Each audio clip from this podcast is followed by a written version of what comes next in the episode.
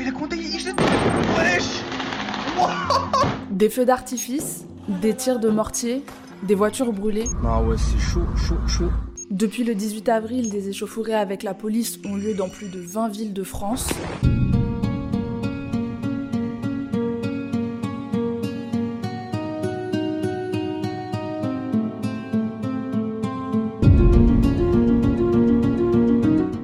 Très sollicités durant la période de confinement, les policiers sont aujourd'hui la cible de multiples critiques.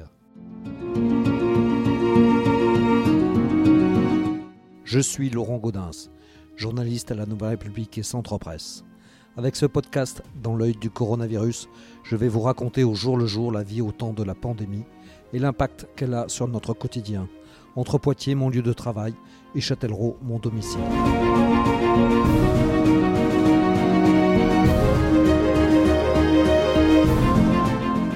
Plutôt soutenus pendant le confinement pour leur engagement en première ligne, les policiers sont aujourd'hui accusés de violence et de racisme. Comment vivent-ils ce revirement? J'ai voulu connaître leur état d'esprit en ce moment, mais la plupart n'ont pas le droit ou ne souhaitent pas s'exprimer. Secrétaire départemental du syndicat Unité SGP Police, Alain Pissard, que j'avais déjà interrogé au début du confinement, a bien voulu répondre à mes questions et revenir sur les semaines passées comme sur les critiques actuelles. On l'a vécu comme, euh, comme tous nos concitoyens, euh, dans une, euh, avec une forte, forte anxiété hein, vis-à-vis de ce virus qui était quand même très, qui, a commis beaucoup, qui a, créé beaucoup de dégâts dans la population française. Enfin, il y a eu quand même des, des morts. Enfin, nous, on l'a, on l'a quand même vécu, oui, d'une manière très anxiogène. En plus, moi, je rappelle qu'au départ, comme dans le milieu hospitalier, nous n'avions pas de moyens, nous n'avions pas de, de masques à disposition. euh, notamment, nous sommes en relation directe avec le, le public, nos concitoyens. Donc, euh, sur les contrôles, nous n'avions pas de masques et effectivement, ces, ces, ces moyens sont venus que trop tardivement. Euh, néanmoins, euh, voilà, on a réussi à s'adapter euh, comme on le fait toujours. Hein, donc, euh, on, on a pu avoir des moyens en fil de l'eau, comme comme dans beaucoup d'autres administrations. Pour se protéger, on a pu obtenir des masques en tissu, enfin qu'on a pu avoir euh, par des moyens, euh, par des dons, euh, par, par des achats de masques de tissu, etc. Euh, du gel hydroalcoolique. Enfin bref, si sur les moyens, on a, on a fait preuve de beaucoup d'ingéniosité euh, au niveau local, comme dans beaucoup d'autres commissariats. On s'est débrouillé avec les moyens du bord. Et on a pu ré- réussir à avoir quelques moyens de protection qui nous ont permis de mener à notre mission. Euh, sur le sur la, la- la- le confinement lui-même, puisque la question était celle-ci, je pense. euh, euh, on a eu la chance d'être dans un département où le, confinement s'est relativement bien appliqué. La difficulté a été un petit peu plus importante dans les dans les quartiers où la densité de la population est, forte et, où il y a quand même un besoin de de prendre un petit peu de l'air, contrairement à des gens qui effectivement ont des jardins dans, dans les immeubles. Lorsque vous n'avez pas de balcon ni de jardin, il y a quand même un petit peu plus de difficulté à, à faire respecter le confinement. Euh, Mais euh, bon an mal an, ça s'est relativement bien passé et le, le déconfinement également. On avait quelques craintes euh, d'un déconfinement très rapide et non maîtrisé. Et finalement, voilà, je pense que nos, nos concitoyens ont fait preuve d'un grand civisme. Le déconfinement s'est passé d'une manière mesurée et, et on n'a pas eu de, de grosses difficultés par rapport à ça. Votre rôle a bien été compris dans ces, dans ces situations-là? Alors c'est difficile parce qu'en fait sur le alors sur le sur le respect du confinement lui-même, euh, on a eu un outil qui nous a également beaucoup servi, c'était euh, donc le couvre-feu instauré euh, par la préfecture de de la Vienne sur euh, plusieurs communes, notamment Poitiers, Châtellerault, Buxerolles, euh, donc qui nous a permis en fait de de- d'avoir euh, enfin d'avoir un un élément supplémentaire de contrainte le soir entre 22h et jusqu'à 5h du matin. Donc euh, après, on avait effectivement beaucoup moins de monde euh, dans la rue. La, la grande difficulté, ça a été de faire appliquer le confinement à des gens qui ne qui n'en comprenaient pas les raisons. Euh, alors c'est deux catégories de personnes. Une première qui euh, estimait qu'elle n'avait pas à être privée de sa, sa liberté d'aller et venir. hein, des gens qui ne comprenaient pas qu'on les oblige à rester chez eux. Donc euh, il a fallu faire face à ces gens-là avec beaucoup de pédagogie, mais des fois, euh, des fois, ça a nécessité quand même la verbalisation euh, répétée de certains individus qui euh, tous les jours euh, euh, étaient dehors. Euh, on a donc voilà d'un côté, on a une population qui n'a pas souhaité ou qui a mis des difficultés à rester confinée. Puis après, on a aussi bah, le problème de, de toujours de, des cités, des quartiers où la population est importante, où il y a beaucoup de jeunesse qui euh, qui n'a pas toujours été très euh, disciplinée. Donc euh, donc voilà. Après, effectivement, on a eu beaucoup de verbalisation euh, sur Poitiers parce que lorsque le, la pédagogie ne fonctionne pas, il nous reste plus que cet outil-là de verbaliser. Euh, ça a conduit d'ailleurs euh, dans l'arsenal juridique qui a évolué au fur et à mesure du, du confinement. Euh, la multiplication de la verbalisation a conduit à, à créer un délit de répétition. Donc effectivement, lorsque certains individus ont commencé à être placés en garde à vue pour être entendus et, et poursuivis pour pour la répétition de, du non-respect du confinement, ça a commencé à remettre un peu de discipline euh, parmi les plus euh, euh, la population la plus difficile à, à, à, maintenir dans le confinement quoi.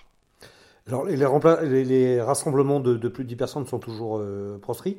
Est-ce que c'est une mesure que vous avez euh, facilité à faire appliquer? Alors c'est très difficile, hein, pour être franc.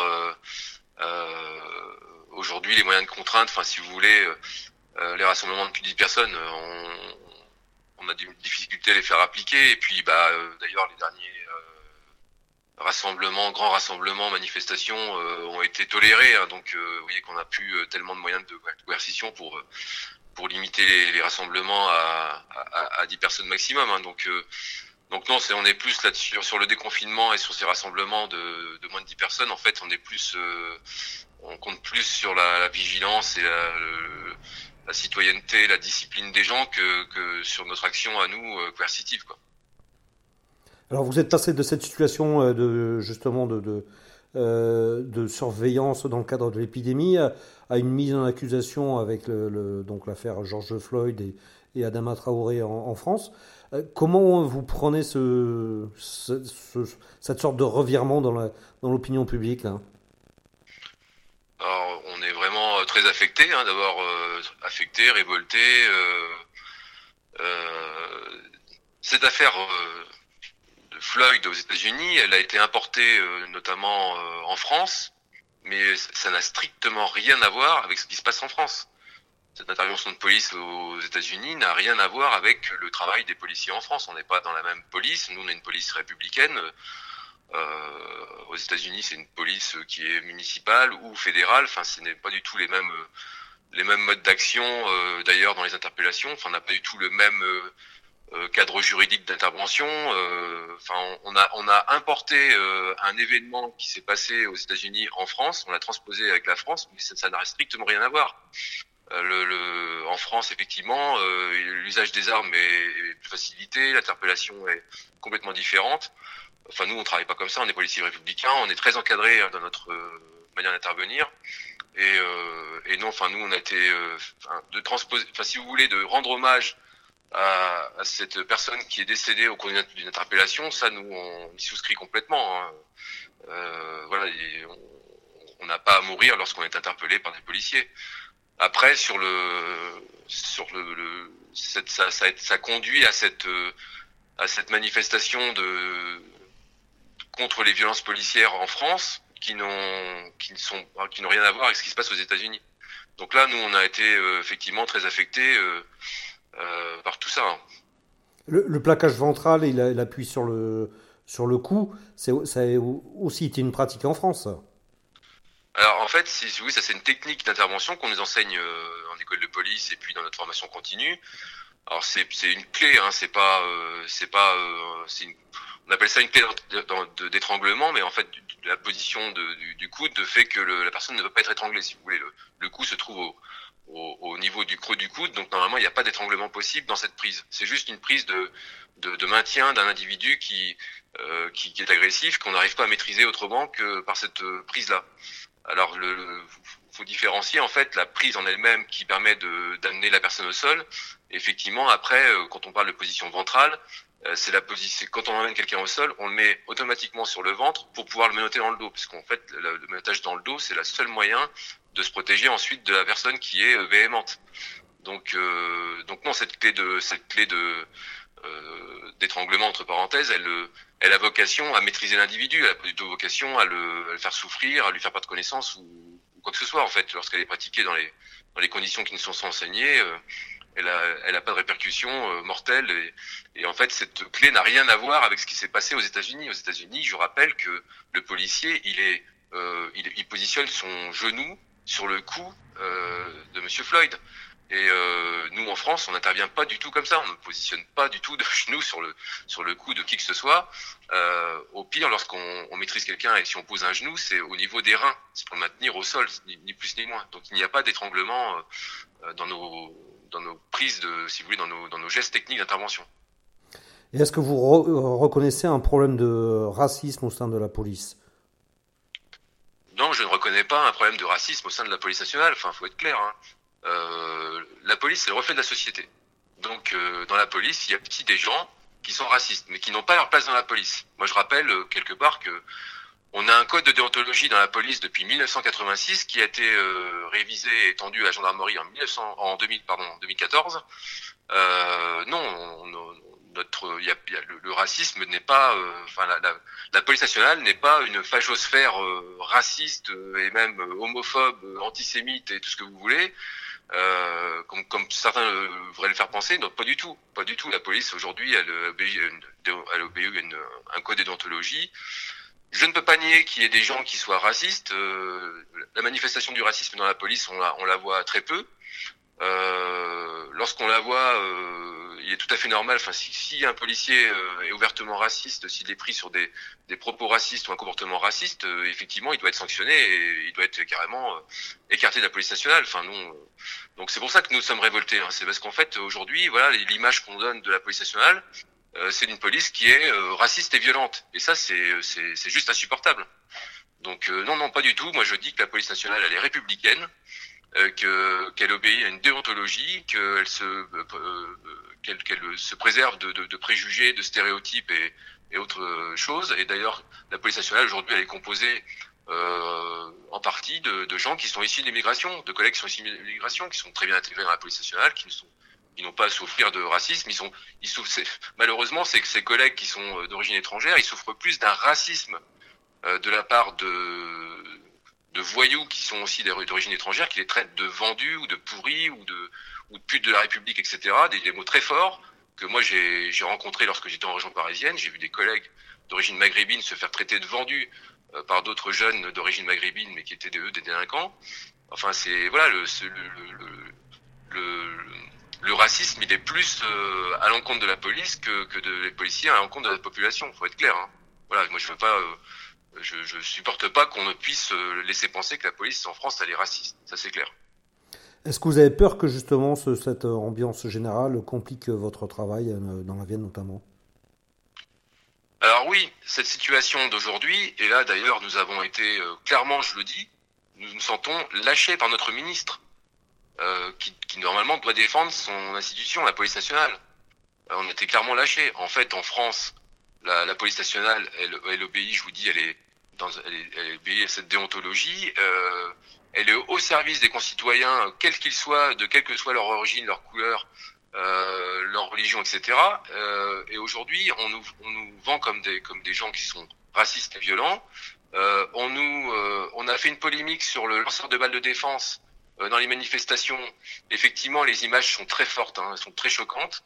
Mais je rappelle que l'utilisation du LBD, c'est ce lanceur de balles de défense. En fait, c'est un outil pour nous euh, qui est intermédiaire entre, euh, enfin, qui nous évite de prendre notre arme, qui est létale. En fait, c'est une arme qui non, non létale. Et c'est une arme qui nous permet de maintenir les manifestants à distance. En fait, ça protège les manifestants et, et les policiers. Enfin, ça évite de contact direct. Et euh, en réalité, si on fait euh, statistiquement parlant, on a considéré que le LBD créait une blessure sur 327 tirs. Ça veut dire 0,3% des tirs. Voilà, ça c'est pour la première chose. Pour la deuxième chose, pour l'utilisation de, la position ventrale, de, la clé d'étranglement, etc., moi je rappelle également que sur euh, environ 3 millions d'interpellations par an en France, euh, 99% des, des, interventions se passent euh, bien en fait, la polémique porte sur 0,05% des interpellations, qui sont malheureuses. Je veux dire, aucune personne n'a à mourir lors d'une intervention de police. Faut être clair. Malheureusement, la vie, c'est pas parfait. Tout, enfin, les, les, on fait face à une, une, population qui est de plus en plus violente. Alors en même temps, je rappelle quand même que en 2019, on a plus de 10 000 policiers blessés parce que en fait, la, la, la, la, société devient violente et les gens que nous interpellons, euh, ils sont euh, sous, bien souvent violents, ils sont veulent pas se laisser faire et effectivement, on est obligé d'utiliser nous la force pour les maîtriser. Donc, euh, il arrive qu'il y ait des, des, blessures de et de collègues et de des, gens interpellés. Voilà, mais, mais je veux pas, on ne peut pas laisser dire que la que la police elle est violente en France. La police quand elle interpelle les gens, bonjour monsieur, police nationale, veuillez me présenter les papiers, veuillez vous soumettre au contrôle.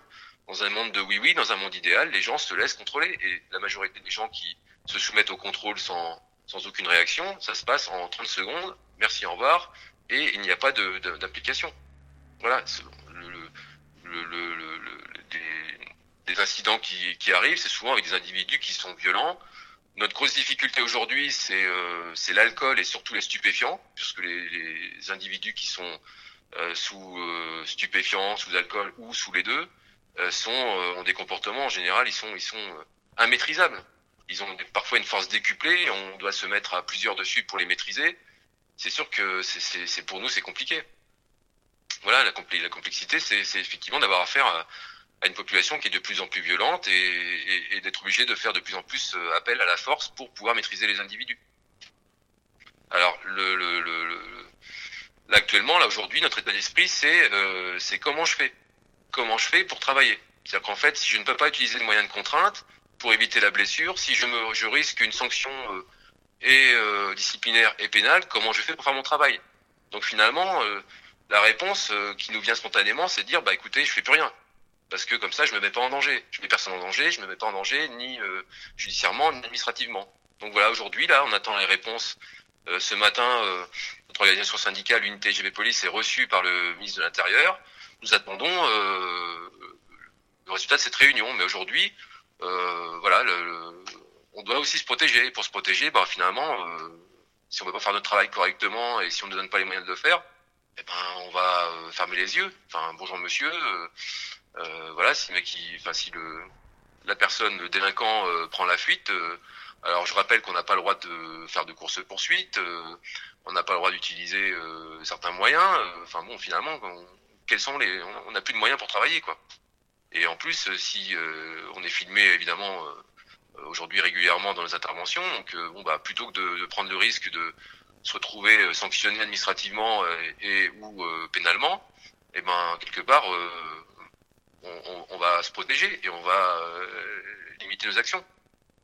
Ça la difficulté, c'est que nous on est on, est un rempart en fait, si vous voulez, entre la délinquance et nos concitoyens qui eux voudraient vivre sereinement on est importuné, mais si on nous enlève, si on nous donne pas les moyens de le faire, on peut plus le faire. Voilà, c'est compliqué. Mais on est, on est vraiment, euh, aujourd'hui, on est, je vous dis, on est, on euh, révolté par cette image qu'on veut nous donner, hein, de police euh, raciste, violente. Hein, je vous dis une espèce de fachosphère qui raciste, homophobe, enfin, etc. Enfin, c'est ce que certains, même artistes, nous laissent penser. Mais on est donc, euh, nous, on est révolté par cette image qui est pas du tout la nôtre. On est police républicaine, au service de nos concitoyens. On est là pour faire le bien, pas pour, euh, pour être stigmatisé. Et puis la deuxième chose, bah, effectivement, bah là, il y, a, y a une démotivation totale parce que euh, on nous enlève les moyens de travailler et que finalement, si on ne peut plus travailler, on... c'est plus la peine qu'on soit là, quoi.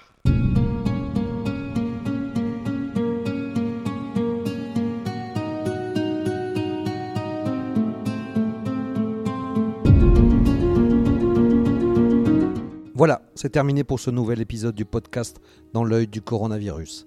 Si vous l'avez aimé, n'hésitez pas à en parler autour de vous, à le partager sur les réseaux sociaux, à vous abonner sur les plateformes de podcast telles que Spotify et Deezer et à voter pour lui sur Apple Podcast. Ça nous aidera vraiment à continuer. Si vous avez un sujet que vous aimeriez voir développé dans ce podcast, n'hésitez pas à me le transmettre par mail à laurent.gaudens.nr-cp.fr. En attendant, Lavez-vous bien les mains et à très vite.